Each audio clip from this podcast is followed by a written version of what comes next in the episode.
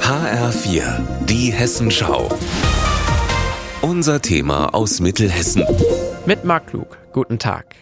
In den 80er Jahren hatte Fritz Lampert eine große Idee. Der damalige Leiter der Kinderkrebsstation an der Uniklinik in Gießen wollte Spenden sammeln für die Unterstützung von krebskranken Kindern und deren Familien.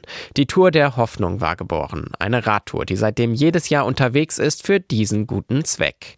Morgen startet die Tour bereits zum 40. Mal.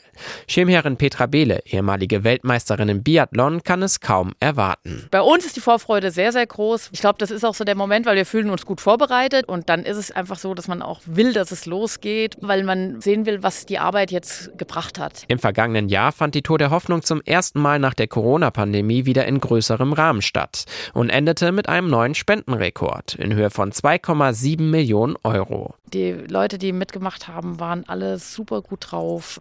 Also mehr braucht man auch nicht. Dann rollt diese Tour, die so viel Kraft hat und so viel Power hat.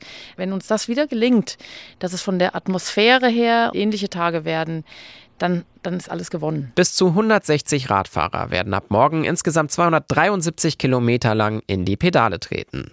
Mit dabei sind auch ein paar Promis, zum Beispiel Fernsehkoch Johann Lafer, Fußballtrainer Felix Magath oder Ex-Biathletin Magdalena Neuner.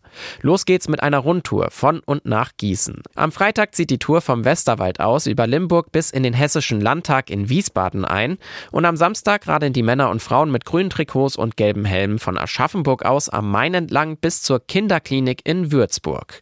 Darauf freut sich Organisator Matthias Rinn ganz besonders. Ein Highlight für mich wird sein, dass wir endlich wieder mal in eine Kinderklinik einradeln, was uns in den letzten Jahren aufgrund von Corona und, und, und verwehrt war.